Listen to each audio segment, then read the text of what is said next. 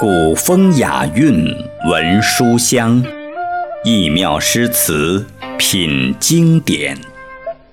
大家好，这里是耳听八方特别制作的古诗词诵读栏目，我是刘彤。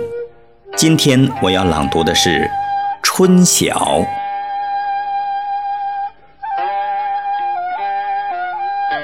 春晓》，唐，孟浩然。春眠不觉晓，处处闻啼鸟。夜来风雨声，花落知多少。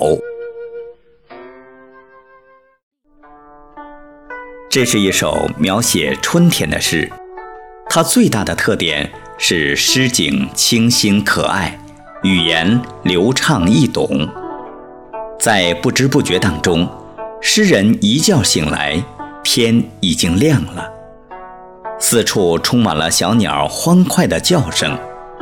想起昨天晚上又是狂风又是暴雨，心想，花儿又被吹落了不少吧。诗中表现出诗人对落花的惋惜和对大自然的热爱。